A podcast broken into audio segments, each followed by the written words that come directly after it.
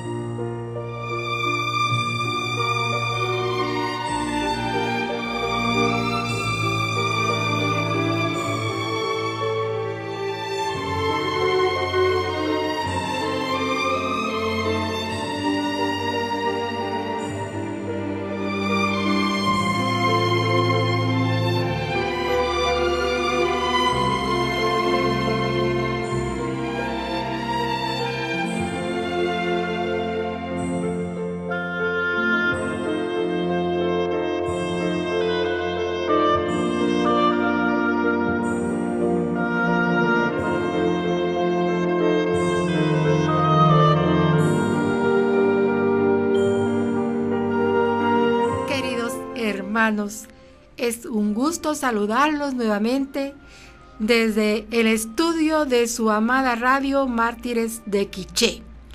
Esta radio maravillosa que es del Señor conducida por los hombres porque Él los ha elegido, porque cada uno tiene que ser causa de salvación para los demás. Gracias hermanos por su sintonía y especialmente en este programa María, discípula y misionera. Hoy les traigo un tema precioso. Es un tema que ustedes ya conocen, pero solamente vamos a ir haciendo unos recordatorios. Ustedes tal vez recuerdan que en el mes de la Biblia la animación bíblica pastoral emitió un libro o editó un libro que se llama La novena de la Biblia. Pues nos habla de los profetas, del llamado de los profetas, de los discípulos y de San Pablo y al final el de María. Por eso se llama el llamado de Dios. Y ese sí, dulce sí, que cada uno de, de ellos le dijo al Señor, como la Virgen María, que dijo sí, que por su sí vino nuestro Salvador al mundo, el Señor Jesús. Fue como se dio el plan de salvación. Pues vamos a empezar con el llamado de Abraham. Abraham, vamos a buscar en el Génesis capítulo 12 y algunos versículos vamos a leer, no todos porque no nos da tiempo. Empecemos por el 1. El Señor dijo a Abraham, sal de tu tierra nativa y de la casa de tu padre a la tierra que te mostraré. Haré de ti un gran pueblo, te bendeciré, haré famoso tu nombre y servirá de bendición. Abraham marchó como le había dicho el Señor, y con él marchó Lot. Abraham tenía 75 años cuando salió de Harán. Palabra de Dios alabamos, Señor. Bueno, aquí nos está contando el pasaje de la Biblia, cómo es el llamado que hace nuestro Señor Abraham para que le sirva. Según cuentan, dice que en ese entonces eran grupos nómadas y seminómadas, por lo tanto, no tenían un territorio. El Señor se fija en Abraham, que también es un hombre justo, obediente, y le hace una promesa. Que en lugar de que ande ya ahí de nómada o seminómada, le dice que le va a entregar una tierra. Y esa tierra será para él y para todos aquellos que serán sus herederos. Hasta la fecha, ¿verdad? Bueno. Abraham dice que tenía cuántos años? 75 años. Y es que el Señor no está viendo la edad. Él llama cuando Él quiere y como quiere y en el momento que Él así lo desea. Así que nosotros, aunque estemos pidiéndole a Dios, ay Señor, este hijo no cambia, ay este mi marido, ay esta mi esposa, el Señor tiene su plan y Él sabe a qué edad y en qué tiempo lo va a hacer. Nosotros solo tengamos paciencia. Pues entonces se dan cuenta que aquí Abraham va a recibir una tierra definitiva. Se ve la obediencia y le dice el Señor, sal de tu tierra, sal o que salga de esa tierra, que salga de esa comodidad a la tierra que Él le va a mostrar. ¿Qué nos dice a nosotros hoy este pasaje? Que salgamos de nuestra comodidad también nosotros que salgamos de nosotros mismos, que pensemos en los demás, en que otros conozcan al Señor. Dice, yo te mostraré otras tierras, le dice el Señor a Abraham. Pues entonces, eso es lo que nos dice a nosotros también cuando Él nos hace el llamado, que Él nos va a mostrar cosas que nunca hemos visto. Y es cierto, usted que ya está en los caminos del Señor, cuántas maravillas el Señor le ha permitido ver, que a usted no le alcanzará el tiempo de vida para contar todo lo que el Señor ha hecho en usted y todo lo que le ha permitido el Señor, todos los frutos que le ha permitido ver, porque Él es maravilloso, nos permite ver los frutos y pues vamos a nos llamará la presencia y no veremos los demás, pero Él nos permite ver algunos y es donde nosotros también tenemos esa convicción. La convicción primera es de obedecerle, decirle sí.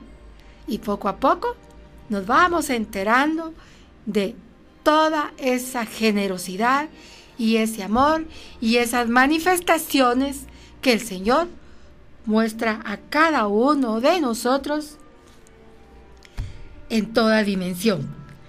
Ahora vamos a ver a Moisés. Moisés, a Moisés lo vamos a encontrar en el Éxodo. Ahí es donde nos cuenta la historia de la salida del el pueblo de Israel de Egipto, ¿verdad? Todas las cosas que pasan ahí, todo el maltrato que sufren nuestros hermanos. Pero ahí vamos a ver ahora cómo es que Moisés también recibe el llamado del Señor. Veámoslo en su capítulo 3 y versículo 1. Moisés pastoreaba el rebaño de su suegro Jetro, sacerdote de Madián. Una vez llevó el rebaño más allá del desierto hasta llegar al Oreb, el monte de Dios. El ángel del Señor se le apareció en una llamarada, entre las zarzas. Moisés se fijó. La zarza ardía sin consumirse.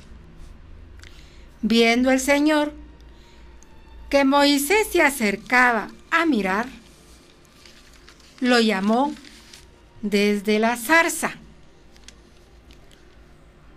Moisés, Moisés, respondió él, aquí estoy. Dios dijo, no te acerques, quítate las sandalias de los pies, porque el sitio que pisas es terreno sagrado.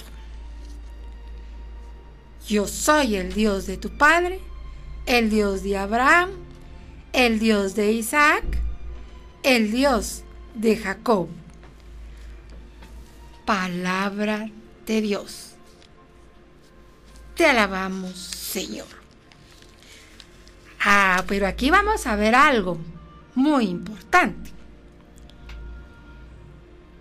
Como ha leído el pasaje del Éxodo, la historia, pero hay algo aquí que nos llama la atención. Moisés pastoreaba el rebaño, pero vio algo inusual en el desierto, en el monte. Él vio que ardía un arbusto, porque la zarza es un arbusto. Ardía y no se terminaba de quemar, ¿verdad? Saber cuánto tiempo Moisés estaba viendo eso, pero eso no se terminaba de quemar, no se consumía. ¿Qué hizo Moisés? Dice que se atrevió ir más allá. Y eso es lo que nos invita el Señor. Dice que el reino de los cielos es de los atrevidos del Señor. ¿Por qué? Porque son los que quieren llegar más allá, descubrir todo que lo que el Señor tiene preparado para cada uno y descubrir todo lo que el Señor quiere darle por misión. Y así es como Moisés se acerca y el Señor le dice, bueno, ya estás aquí cerca, quítate las sandalias. Y en ese encuentro con el Señor empieza ese diálogo entre ellos, entre Dios y Moisés.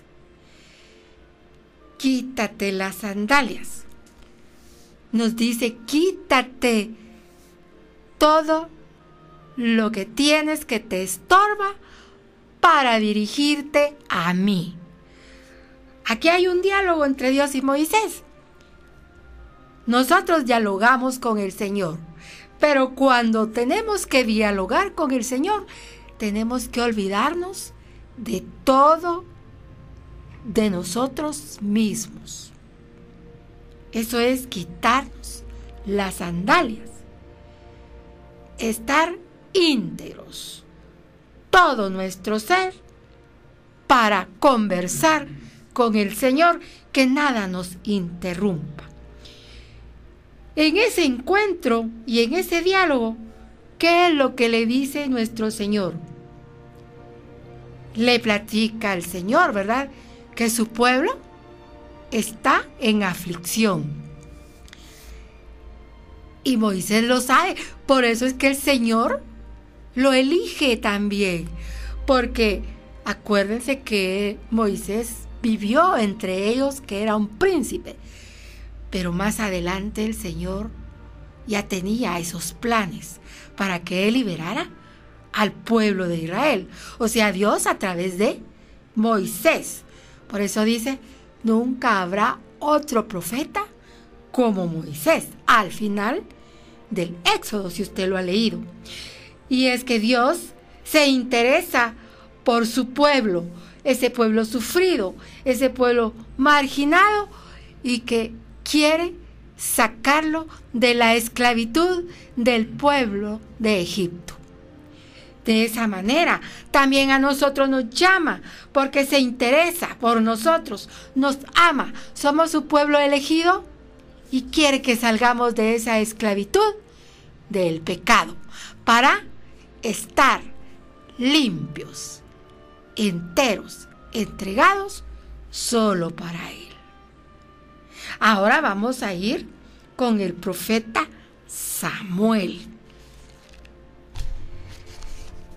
El profeta Samuel, vamos a leer primera de Samuel, versículo 3.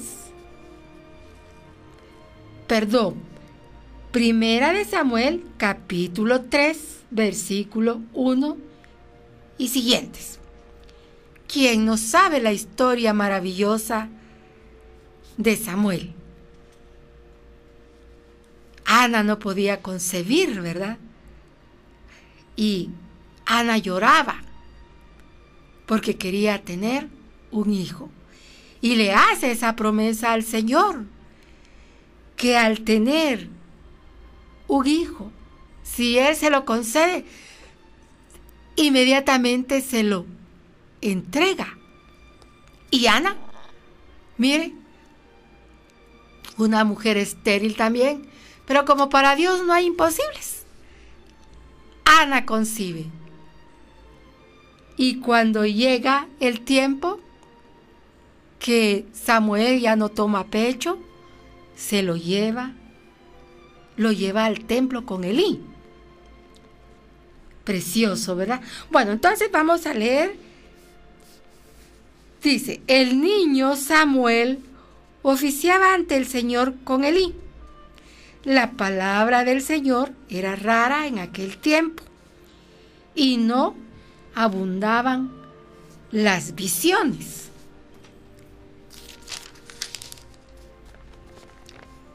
Samuel no conocía todavía al Señor.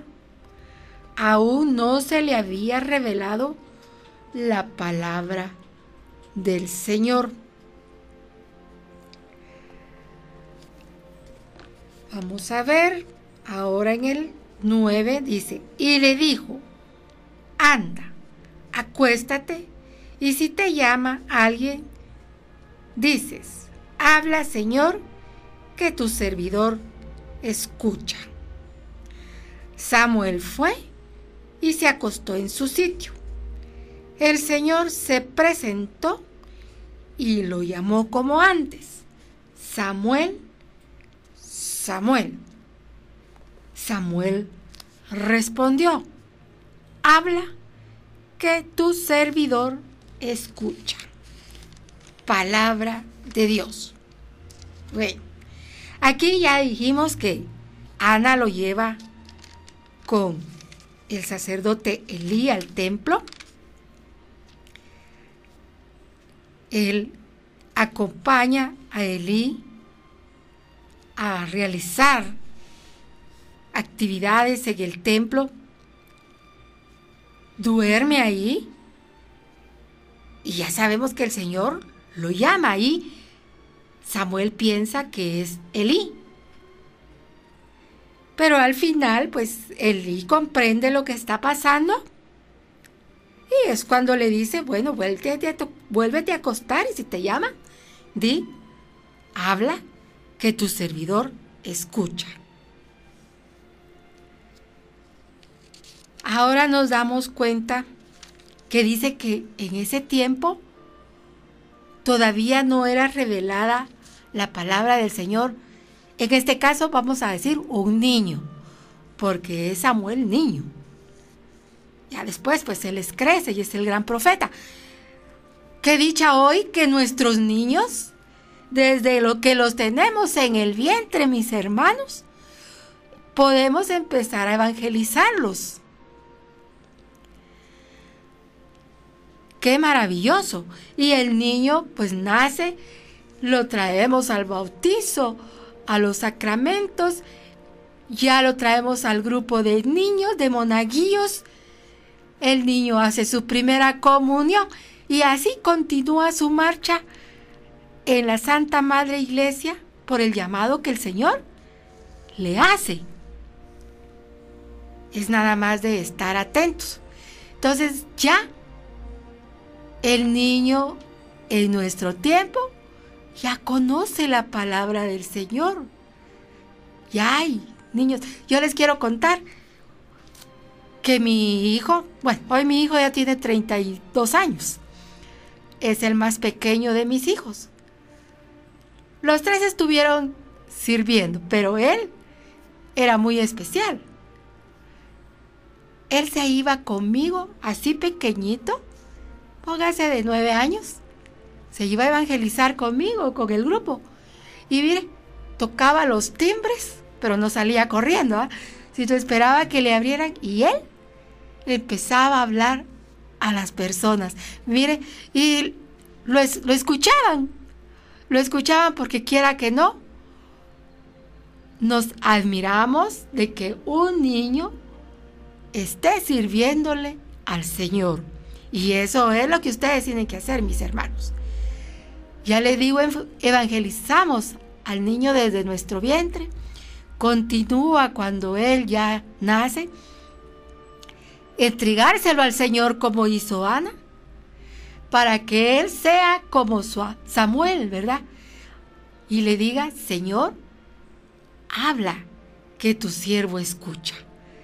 Para que él le sirva siempre al Señor. Y así pues es como vemos cómo el, Señor llama al servicio a el niño Samuel, el gran profeta Samuel. Hoy vamos a nos vamos a ir con Isaías. Bien, con Isaías, otro gran profeta en el capítulo 6, versículos 5 al 8. Isaías nos narra, como ven, toda la problemática que hay en un pueblo, en el pueblo de, de Dios, en el pueblo elegido. Él también narra cuando dice que vendrá el Salvador, que nacerá de una virgen, el Emmanuel, el Dios con nosotros. Pero veamos aquí lo que nos dice el libro del profeta Isaías en su capítulo 6, versículo 5. Yo dije, ay de mí, estoy perdido. Yo, hombre de labios impuros que habito en medio de un pueblo de labios impuros. He visto con mis ojos al Rey y Señor Todopoderoso.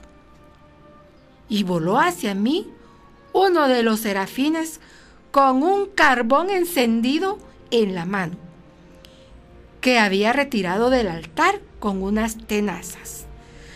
Lo aplicó a mi boca y me dijo,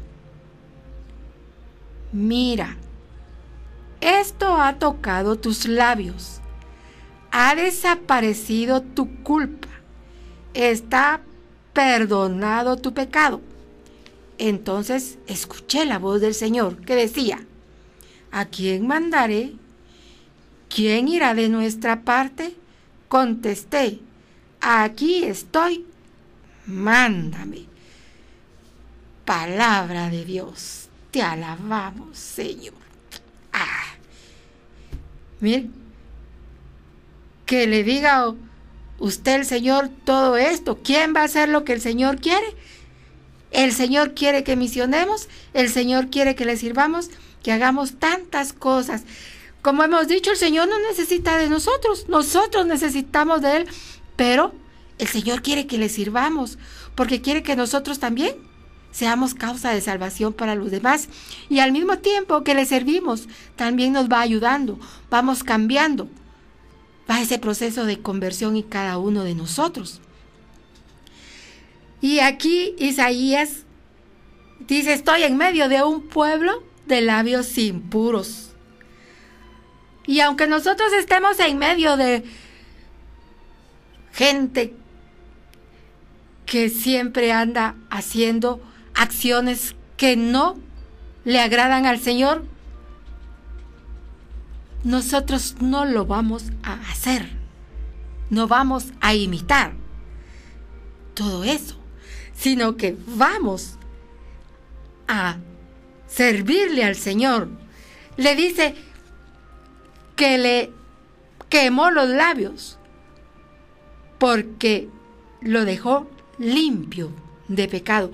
Le perdonó, dice, sus culpas para que él pudiera profetizar, predicar, hablar qué es lo que el Señor quería en ese entonces de cada uno. Igual como la palabra es ayer, hoy, siempre, la palabra del Señor, hoy también nos dice lo mismo. ¿Qué es lo que quiere de nosotros? Y quiere que le sirvamos. ¿A quién mandaré? Dice el Señor. Pues aquí estamos, digámosle, Señor, aquí estamos a tu servicio. Tú solo dinos qué hacer, que Él nos lo va a decir a través de nuestros sacerdotes, porque a través de ellos nos va a hablar, a través de un hermano, a través de un líder. Aunque la iniciativa es del Señor, siempre nos va a decir a través de alguien qué tenemos que hacer. Así que hermanos, que resuene en nuestra mente. ¿A quién mandaré? A mí, mándame, Señor. Así que ahorita escuchamos una bella alabanza. Ya regreso.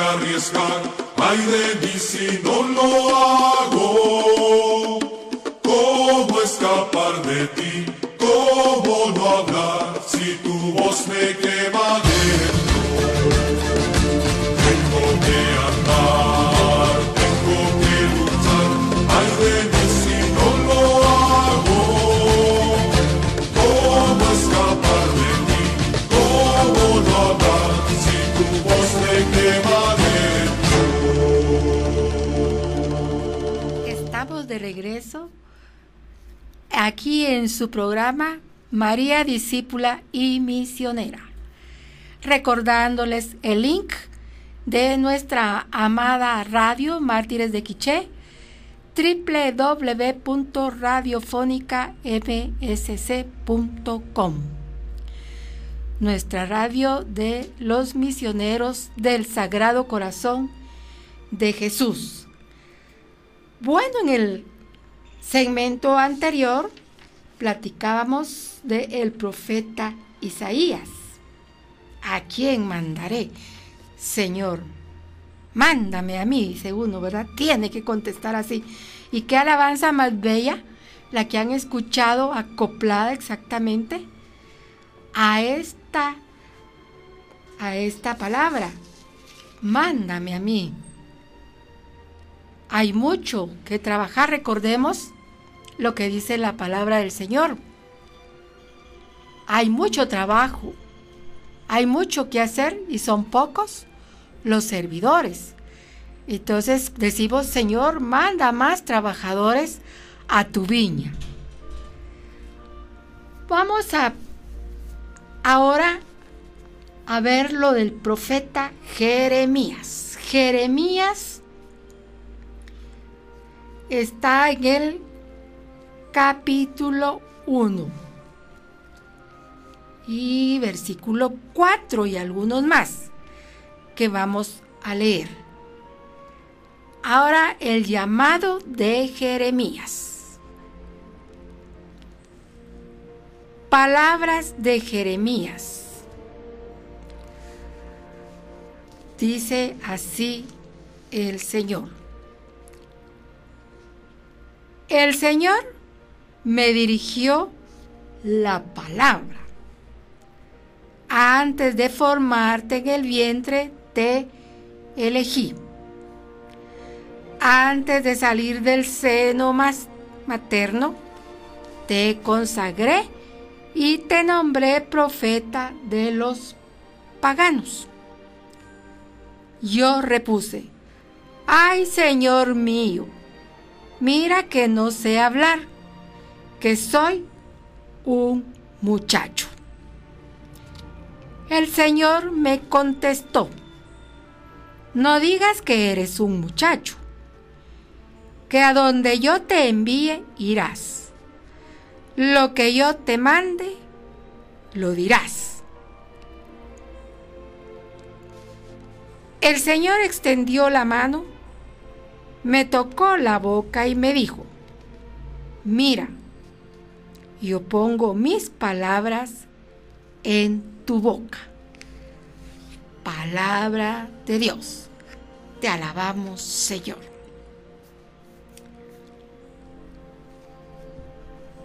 Vean cómo es que el Señor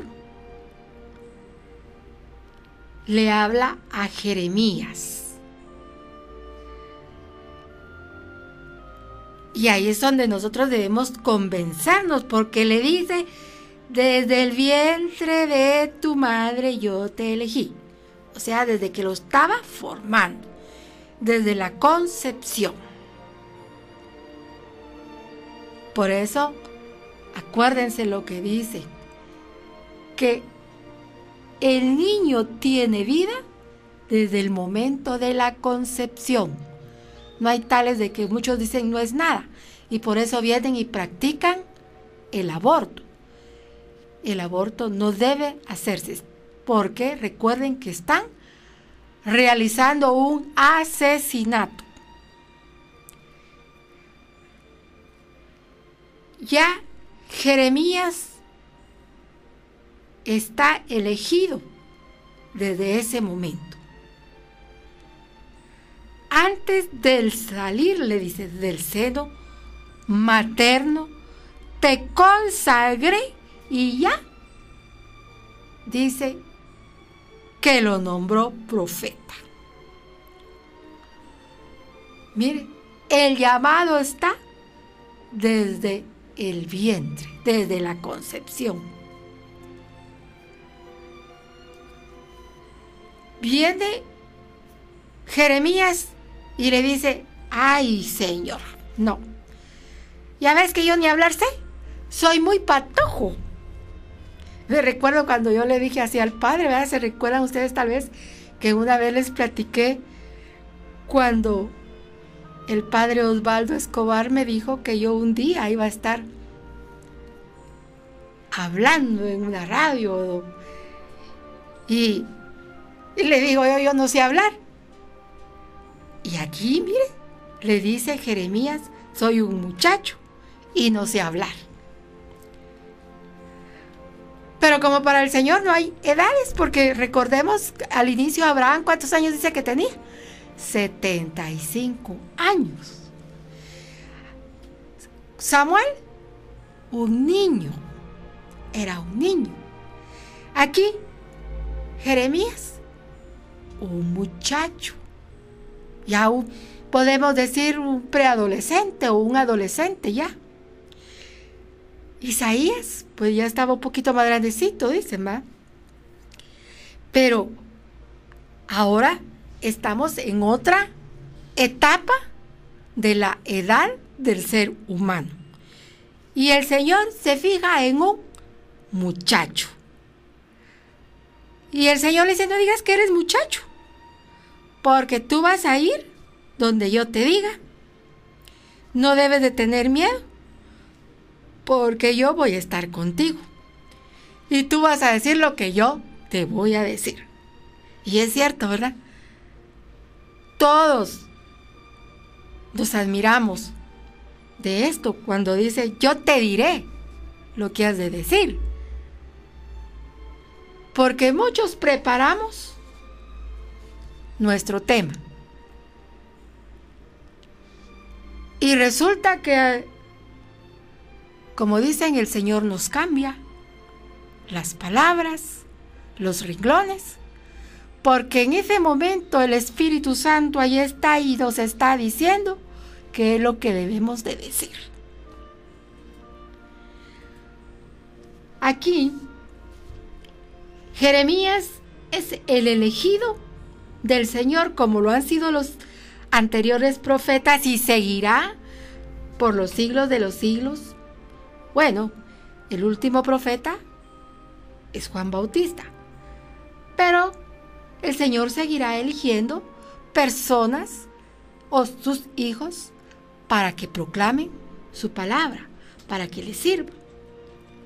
Pues en este caso el elegido, el elegido se resiste, eh, Jeremías, Él se siente limitado, él se siente que no puede, él siente que tiene miedo y un montón de cosas. Y eso nos pasa a todos. Todos sentimos lo mismo. Un día llegó a confirmar, se realizaron confirmaciones en la parroquia y dice el obispo, a ver, ¿todos tienen miedo aquí? Sí, dicen todos los jóvenes, ¿verdad? Todos piensan que no van a poder. Y todos dicen que sí. Todos se sienten cobardes. Sí, dicen todos, ¿verdad? Y así. Entonces le dice le dice el obispo, entonces están preparados para servirle al Señor. ¿Por qué? Porque sus discípulos, sus apóstoles, también sintieron miedo. Y aquí lo vemos ahora en Jeremías, un muchacho que es elegido, que dice que no sabe hablar y que se siente limitado, que es muy joven. Pero el Señor le dice, yo pondré palabras en tu boca y vas a decir lo que yo te digo. Vamos a poner aquí de, ejemplo o de, vamos a recordar al santo Juan Diego. Recuerden ustedes lo que le dice el santo Juan Diego a la Virgen, porque el obispo Fray de Zumárraga no le no lo atiende y no le creen hasta que la Virgencita manda una prueba, ¿verdad? Y entonces tan lindo en su humildad, el santo Juan Diego le dice, mira, mejor manda uno de los principales, no me mandes a mí, porque yo soy poca cosa. Mire, es que, qué admirable. Yo no soy como ellos, eh, no sé hablar bien, todo lo que él le comenta a la Virgen. Y la Virgencita le dice, tú ve, yo te estoy mandando, dile que yo lo digo. Y le dice la Virgen, no temas, ¿acaso no soy yo tu madre? Aquí estoy, le dice. Yo estoy contigo. Y eso es lo que podemos ver aquí en el profeta Jeremías. Igual todos nosotros y todos los futuros que el Señor elige. Así, a veces nos sentimos que no podemos, que tenemos miedo. Pero el Señor es maravilloso y Él nos levanta y nos dice, vas, porque yo te estoy enviando. Y solo falta con que creamos esa promesa del Señor, que dentro de nuestras limitaciones como seres humanos que somos, dentro de todos nuestros defectos que tenemos y de todas nuestras faltas, porque no estamos limpios de pecado, pero que el Señor, en su infinita misericordia, nos llama para servirle. Así que Hermanos, no tengamos miedo, porque el Señor está con nosotros. Y nos dice, ármate de valor, levántate. Diles que yo te mando, no tengas miedo. Que si no, yo te meteré miedo de ellos. Ay, entonces, hermanos, aquí nos dice el Señor, ármese de valor. Pero claro, ese valor no va a ser porque nosotros seamos bien, eh, como dijera yo, tengamos el valor por nosotros mismos. No, es el Señor amado que nos los va a dar. Él nos va a levantar y Él nos va a dar la fuerza para servirle en donde Él quiera, donde Él nos mande. Bueno, ahora ya hemos terminado con el profeta Jeremías. Ahora nos vamos a trasladar al Evangelio, vamos a ver, de San Juan. Si me ayudan a buscar ahí en su casa, que yo ya lo encontré. Vamos a ver en el Evangelio de San Juan, en su versículo 35 al 37, porque aquí ya terminamos con los primeros profetas, o sea, con los profetas antiguos, podríamos decir. Ahora vamos a descubrir algo. Veamos. San Juan 1.35. Al día siguiente estaba Juan con dos de sus discípulos, viendo pasar a Jesús. Dice, ahí está el Cordero de Dios. Los discípulos al oírlo hablar así, siguieron a Jesús. Jesús se volvió y al ver que le seguían les dice, ¿qué buscan? ¿Qué buscan? Uno de los dos que había oído a Juan y había seguido a Jesús era Andrés, hermano de Simón Pedro. Andrés encuentra primero a su hermano Simón y le dice, hemos encontrado al Mesías, que traducido significa Cristo, y lo condujo a Jesús. Jesús lo miró y dijo, tú eres Simón, hijo de Juan, te llamarás Cefas, que significa Pedro. Al día siguiente Jesús decidió partir para Galilea, encuentra a Felipe y le dice, sígueme. Felipe era de Bethsaida, ciudad de Andrés y Pedro. Felipe encuentra a Natanael y le dice, hemos encontrado al que describen Moisés en la ley y los profetas, Jesús, hijo de José, el de Nazaret. Palabra del Señor. Gloria a ti, Señor Jesús. Bueno, aquí en el, en el Evangelio de San Juan, cuando nos dice, al día siguiente estaba Juan con sus dos discípulos, nos está hablando de San Juan el Bautista. Él es el último profeta y ya él figura en el Nuevo Testamento. Porque recordemos que Él es el precursor del Señor Jesús, el que le prepara el camino como cada uno de nosotros que hemos sido llamados al servicio y Él sigue llamando, es para preparar también, anunciar el reino. Y entonces cuando ven pasar a Jesús, porque dice que estaba con sus dos discípulos, que era Andrés y su hermano, ¿verdad? Bueno, y les dice, ahí va el Cordero de Dios. ¿Dónde oímos eso? El Cordero de Dios que quita los pecados del mundo. Nuestro Señor Jesucristo que está realmente en la hostia consagrada. Y empiezan a seguirlo, ¿verdad? Lo empiezan a seguir ellos. Y el Señor les dice, bueno, ¿y ustedes que vienen atrás de mí? ¿Qué andan buscando? Pues entonces ellos le dicen, pues a ti, Señor, porque ¿qué buscamos nosotros? Buscamos al Señor, a Él, al que amamos, al que buscamos, porque es nuestra salvación. Este es el llamado de los primeros discípulos.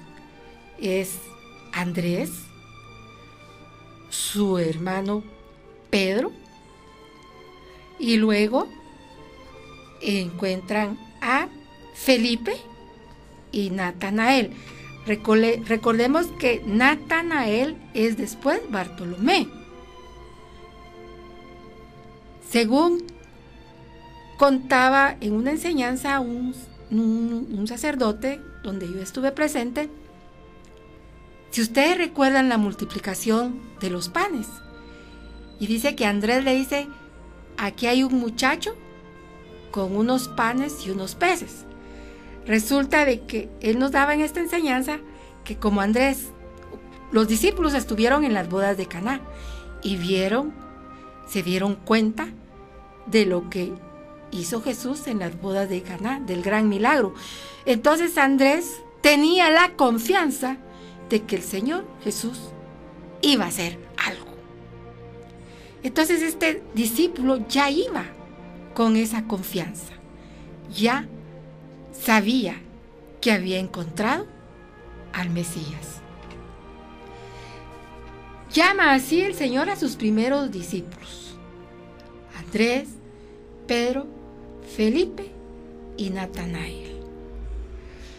Van a adherirse al Señor Jesús en la fe, porque ellos ya tienen esa fe. Y ellos serán después los que van a prolongar la obra y la misión del Señor Jesucristo, porque le dice, yo estaré con ustedes todos los tiempos. Y la iniciativa de este llamado siempre es de quién? Del Señor Jesús.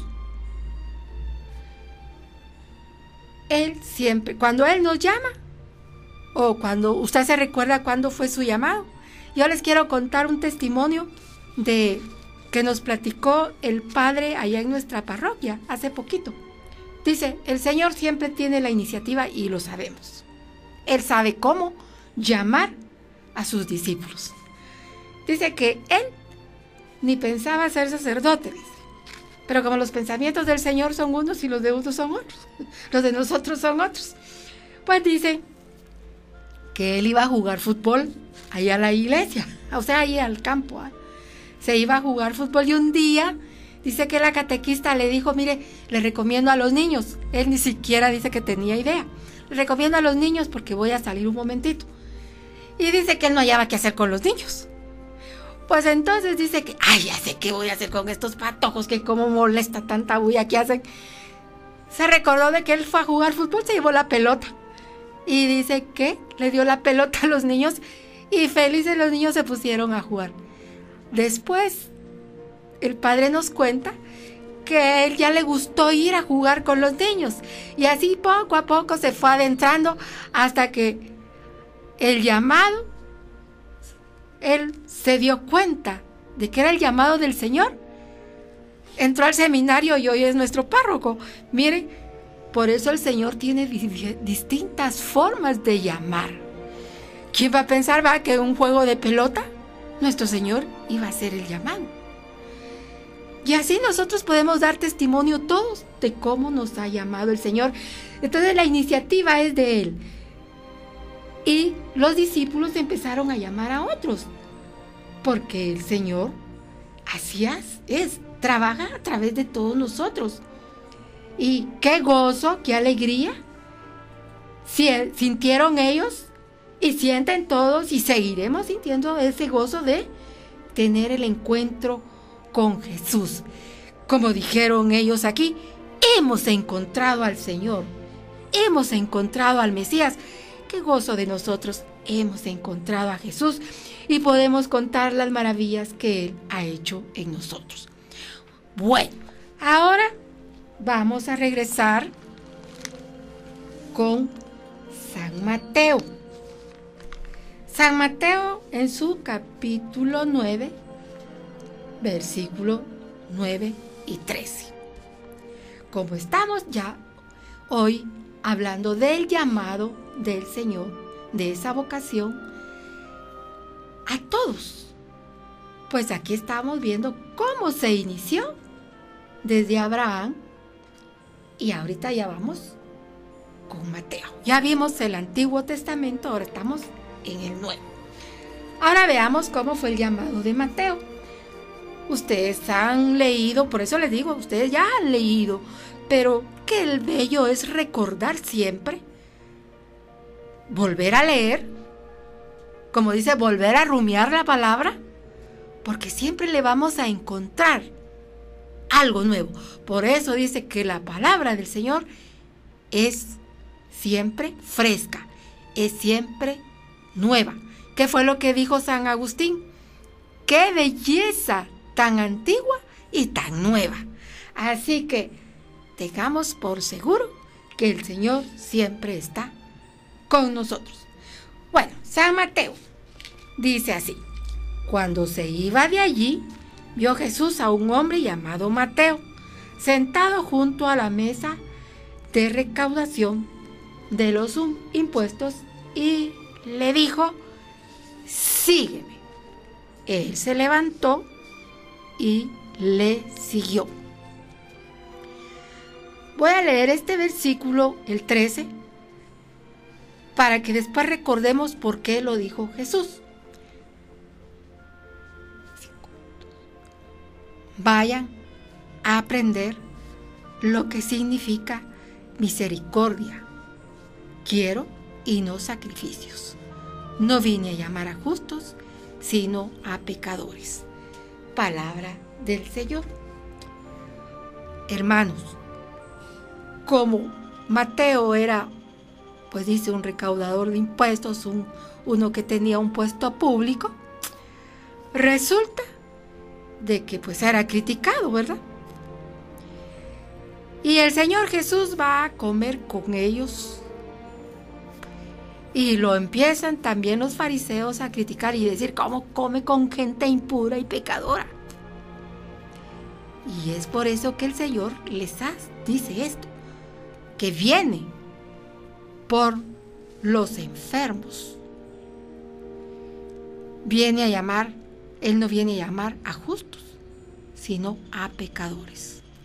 Y así, a cada uno de nosotros, hermanos, el Señor nos llama para, primero, para cambiar nuestra forma de pensar. Eso es lo primero.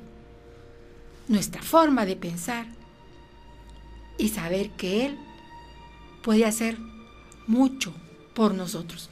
Para finalizar, vamos a ver a nuestra Madre, la Virgen Santísima, que con su sí, pues, o su asentimiento, el Señor Jesús se ha quedado con nosotros. Le dice, alégrate, llena de gracia, el Señor está contigo. Y dice que ella se quedó desconcertada y le pregunta al ángel de qué, qué pasa con eso, ¿verdad? Y le dice el ángel, no temas, concebirás y darás a luz a un hijo, a quien llamarás Jesús. Y la Virgen dice, yo soy la esclava del Señor, que se cumpla en mí tu palabra. El ángel la dejó y se fue. Hermanos, es así como tenemos el ejemplo de nuestra madre, el sí de María. Hemos leído que de todo en el recorrido, el llamado de los profetas, de los discípulos. Solo nos faltó San Pablo, pero eh, lo veremos en otra ocasión. Y cómo vemos el culmen, el sí de María. Que a pesar de la resistencia de todos los mm, pretextos que ponían todos, dijeron al final sí. Nuestra madre no puso ningún pretexto. Ella solo me, solamente preguntó cómo sería y dio su asentimiento. Hermanos, que nosotros, como buenos hijos de Dios, hijos de María Santísima y hermanos en Cristo Jesús, digamos sí al Señor. Que no nos pongamos ahí con pretextos que no podemos hacer las cosas, porque ya nos los dijo en Jeremías. Yo pondré palabras en tu boca y harás lo que te digo. Amén. En el nombre del Padre, del Hijo y del Espíritu Santo. Amén. Gracias Señor, te doy por esta oportunidad de servirte, suplicándote Padre que a cada uno de los que nos has llamado nos des esa fortaleza para hacerlo en tu nombre, conforme sea tu voluntad. Gracias en el nombre de Jesús. Gracias Madre María, Nuestra Señora del Sagrado Corazón, ruega por nosotros. Y continúa en sintonía de su radio Mártires de Quiché, escuchando la programación. Hasta pronto.